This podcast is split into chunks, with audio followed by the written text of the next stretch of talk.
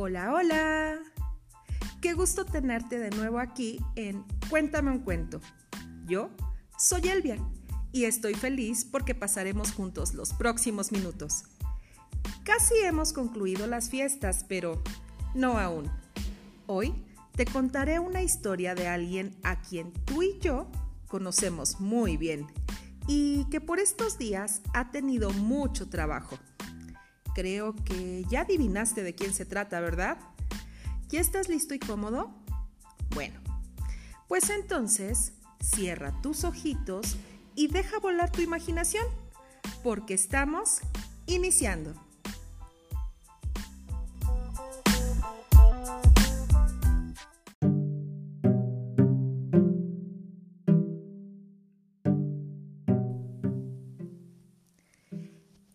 Una vez un reno llamado Rodolfo, que por haber nacido con una curiosa y peculiar nariz roja, grande y brillante, caminaba solitario por el mundo.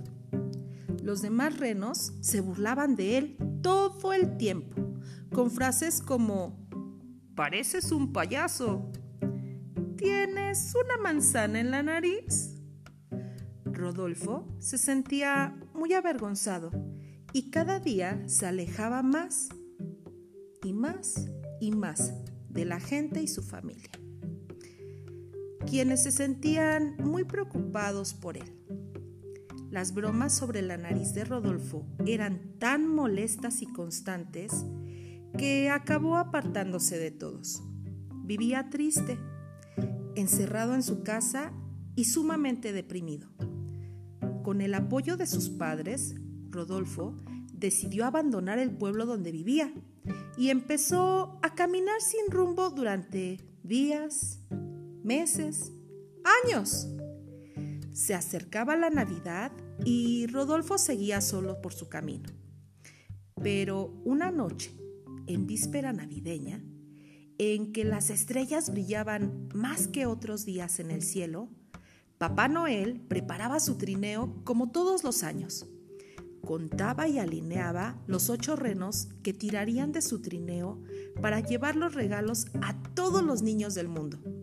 Santa Claus ya tenía todo preparado cuando de repente una enorme y espesa niebla cubrió toda la tierra. Desorientado y asustado, Papá Noel se preguntaba ¿Cómo lograrían volar el trineo si no conseguían ver absolutamente nada? ¿Cómo encontrarían las chimeneas? ¿De dónde podrían sujetarse para dejar los regalos? Y no sabía qué hacer.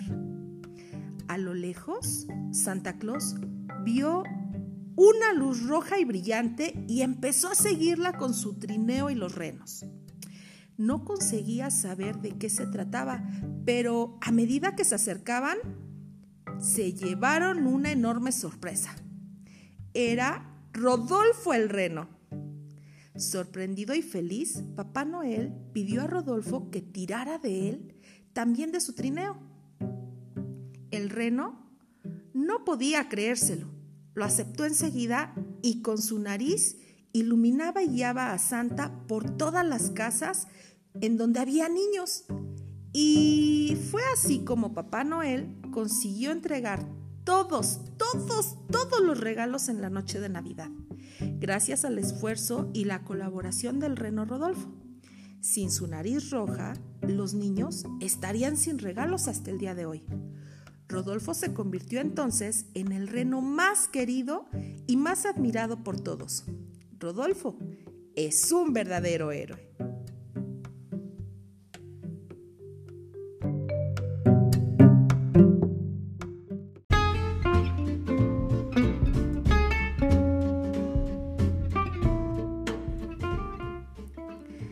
Qué bonita historia.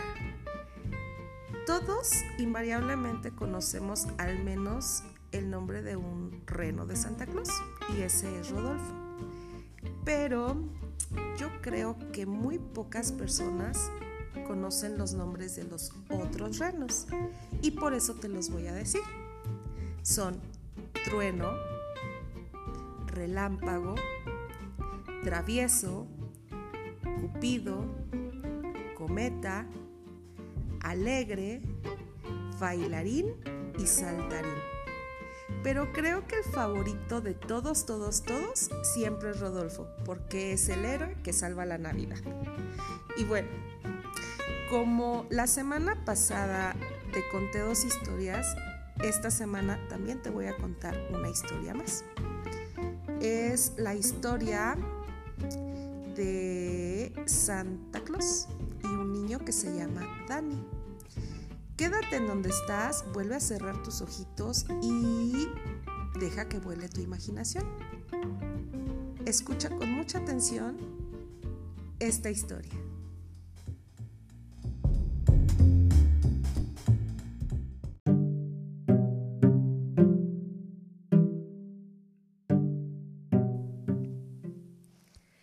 El felicímetro.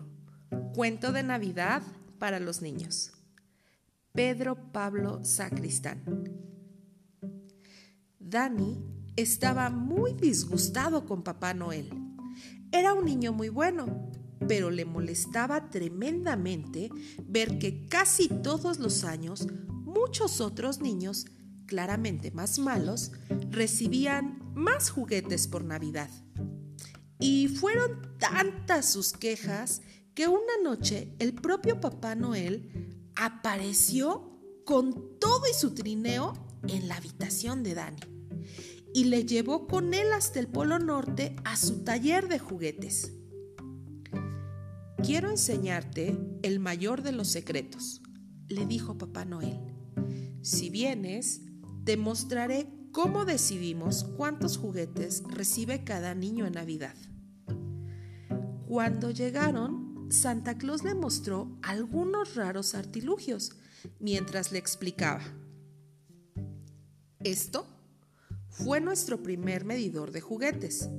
Era una balanza y los juguetes se regalaban por peso. Dejamos de usarlo cuando un niño recibió tantos, tantos, tantos globos que al explotar derrumbaron las paredes de su casa. Ese otro, el de ahí, ¿lo ves? Con forma de molde, se llamaba Igualator. Servía para asegurarnos de que todos los niños recibieran los mismos juguetes.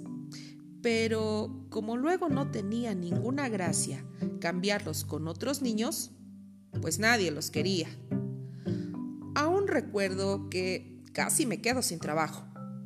Imagínate que cuando lo usábamos hubo un año que apenas recibí unas cuantas cartas y tuvimos que cambiarlo a toda prisa. Y así fue hablando de los inventos que habían utilizado, algunos realmente ridículos, otros un poco simplones, hasta que finalmente dijo, pero todo se arregló con este invento y desde entonces cada año recibo más millones de cartas que la anterior. Se llama felicímetro y sirve para medir la felicidad de cada niño. Te explico cómo funciona. Cuando visitamos un niño, ponemos en el felicímetro todo lo que ya tiene y automáticamente nos dice los mejores regalos para él. Uy, pues debe estar estropeado, porque a mí siempre me tocan muy poquitos regalos, protestó el niño. No, que va, funciona perfectamente. A los niños que como tú tienen muchos amigos, unos papás y hermanos que les quieren mucho, son generosos y no buscan la felicidad en las cosas, tienen miles de puntos en el felicímetro y regalarles muchos juguetes solo podría bajárselos. Sin embargo, los niños que están más solos o cuyos papás les hacen menos caso o que no tienen hermanos ni amigos, tienen tan poquititos puntos que da igual cuántos regalos pongamos al felicímetro. nunca pasan de la mitad. Ese es el gran secreto de este aparato. Reciben más regalos quienes de verdad menos tienen. Como no parecía terminar de creerlo, aquella Navidad Dani acompañó a Santa Claus en su trineo, llevando el felicímetro, comprobando el mismo cómo quienes más regalos recibían eran los niños menos felices de todos. Y no pudo evitar llorar cuando vieron un niño muy rico, pero muy triste, que después de haber abierto 100 regalos, pasó la noche solitario en su habitación y sintió tanta pena por esos niños que ya nunca más volvió a envidiar sus regalos y se esforzó cada día por hacerles llegar a aquellos niñitos una pequeña parte de su gran felicidad.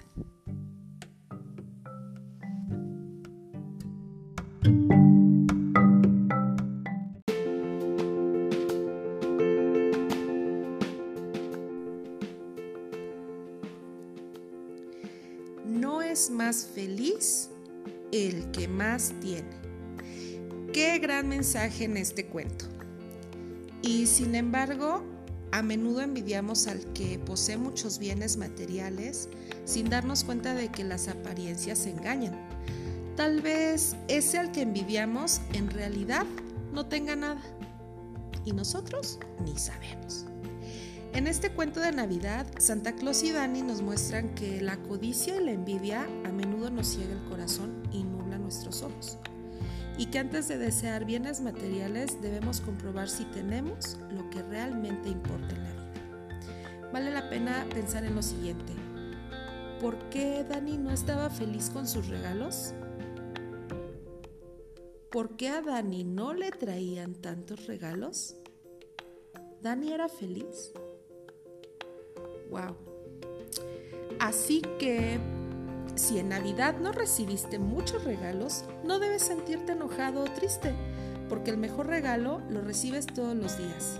Si en este momento tienes al lado a mamá, papá, tus hermanos, tus abuelitos o estás escuchando este podcast con algún amiguito, voltea a verlos y date cuenta de que ahí, ahí con ellos tienes el regalo más importante. No lo olvides. Y hablando de cosas importantes, ahora los saluditos, que esta semana son para varias personas a quienes quiero mucho. Y voy a comenzar con Ricardo Pineda, que se encuentra en casita tomando un descanso y que pronto estará como nuevo.